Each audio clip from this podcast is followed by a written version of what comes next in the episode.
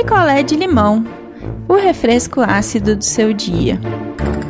Oi, gente, voltei. E a história que eu vou contar para vocês agora é a história da Bianca e do Guilherme.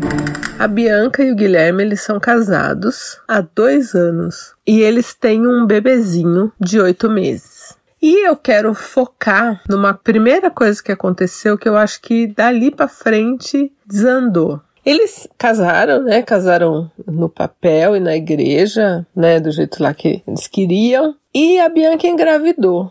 E aí, assim, esse cara, esse Guilherme, ele nunca foi no ultrassom dela, junto, assim, acompanhar, no pré-natal. Nunca foi em nada. Tava sempre trabalhando muito, ou ele gosta muito de jogar futsal, então, ou ele tava no futsal e tinha campeonato de sábado, que era o dia também que ela trabalhava, que ela podia fazer pré-natal sem faltar no trabalho. E a coisa foi caminhando assim. Ele nunca tava com ela nas coisas da maternidade, né?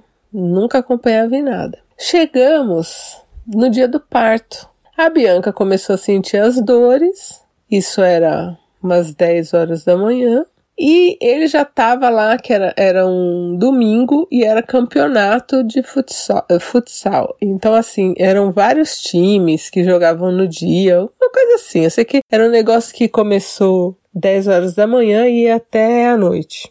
E ela ligou para ele. Ele não estava jogando ainda, não era o time dele. E ela falou: Olha, eu tô começando a sentir as dores, vem pra cá. Ele virou para ela e falou assim: Mas e se for um alarme falso? Não é melhor você ir indo pro hospital e para ver se realmente é? Se for, você me avisa? Assim, gente, ele já devia voltar, né? Ela respirou com dor, o cara tem que voltar para casa, né? Ela teve que pegar um táxi com a, ma a maletinha do bebê e ir para o hospital. Chegou lá no hospital, era trabalho de parto mesmo. Aí ligou para ele e falou: Olha, eu já tô em trabalho de parto. A médica, já, inclusive, já tá vindo para cá vai nascer. Ele falou: Ah, então eu vou jogar, eu entro daqui 20 minutos para jogar e aí depois eu vou. Quer dizer, o cara ainda. Aí ela falou: Não, você não tá entendendo, você tem que vir pra cá. Aí ele falou: Não, você que não tá entendendo, o campeonato só tem uma vez por ano e eu não vou desfalcar o meu time. Gente, eu não vou desfalcar o meu time. Seu filho tá nascendo, sua mulher tá sozinha no hospital. Aí, como a mãe dela mora em outro estado, ela ligou para uma amiga, para uma amiga ficar com ela lá durante o parto. E sabe que hora que esse Guilherme foi chegar no hospital? Dez e meia da noite. Ela já tinha até o nenê já estava com ela, já tinha ido e voltado o nenê pro quarto, pro berçário, e nada dele.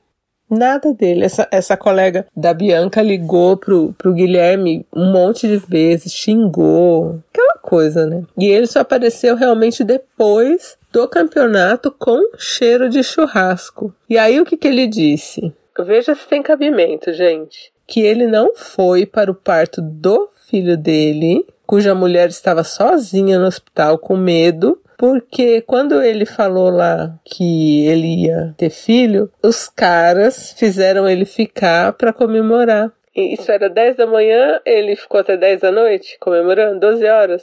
Ele ficou lá assistindo o campeonato, todos os jogos. E é isso, né?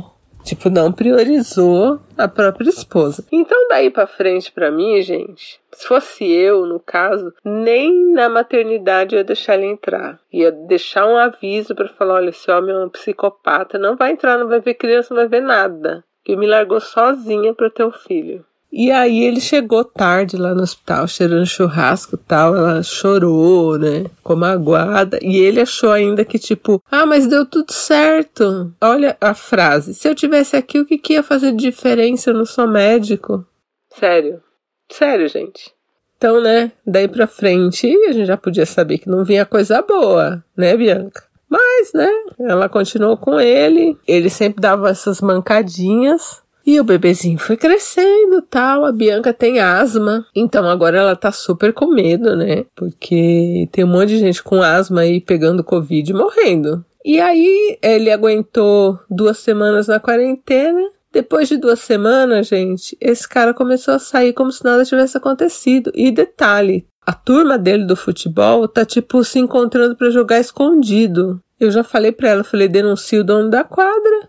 Denuncia o dono da quadra, porque não pode. Tá proibido esse tipo de coisa. Então agora este cara, ele sai todo final de semana para jogar, para ficar com os amigos dele, assim na clandestinidade, mas aglomeração. E ela tá morrendo de medo dela ser contaminada, do bebezinho ser contaminado, e o cara não tá nem aí. Os medos dela, e eu até entendo ela quer sair de casa e ir para casa da mãe dela, só que a mãe dela também é grupo de risco. E se esse mau caráter, esse cretino do marido dela já trouxe o Covid para casa? E se ela tá contaminada sintomática e levar o vírus para a mãe dela? Então ela quer sair de casa, quer ir para a mãe dela, mas o jeito correto dela fazer isso, ela conversou com o pediatra da criança por telefone. E o pediatra falou que a maneira correta seria ela fazer o teste, ela dando negativo, ela fazer uma quarentena sem o marido de 14 dias, sem o marido e sem a, a mãe.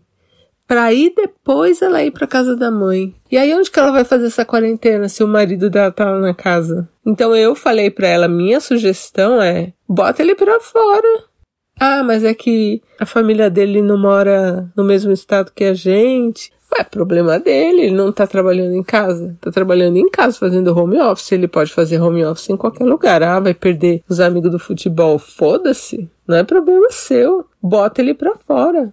E aí, se ah, você não quer botar para fora definitivo para ficar na casa, você quer ir para sua mãe, bota ele para fora pelos 14 dias. Ela falou que parece que tem laboratório que faz teste, mas tá tipo 500 reais. Eu achei um absurdo esse preço, mas se ela pode pagar, faz o teste eu acho que você vai ter que fazer em você e no bebezinho, não sei como funciona isso. E aí você tem que botar ele para fora, aí você vai, faz o teste, fica 14 dias e vai para casa da sua mãe. Fala pra ele, olha, daqui 14 dias você pode voltar para ficar na casa. Eu acho que a solução é essa, mas ela quer ouvir de vocês é, o que, que vocês acham, o que, que vocês sugerem para ela poder ir para casa da mãe dela em segurança. Não sei também se ela for para casa da mãe dela e ficar confinada no quarto lá com o bebezinho é por 14 dias, mas aí ela acha que a mãe dela não vai aceitar, que a mãe dela vai pegar o bebê. E eu também acho que a mãe dela vai querer pegar o bebezinho no colo. Não vai aguentar 14 dias. Então eu acho que a solução é pôr esse cara para fora. Eu não vejo outro jeito. E é isso, eu tô com ódio. Com muito ódio desse cara. Então, se vocês tiverem sugestões para Bianca, como ela pode fazer para ir para a mãe dela, porque é o que ela quer fazer. Depois da quarentena, ela não sabe se ela vai ficar com ele, se não vai. Eu, por mim, você já sabe, né?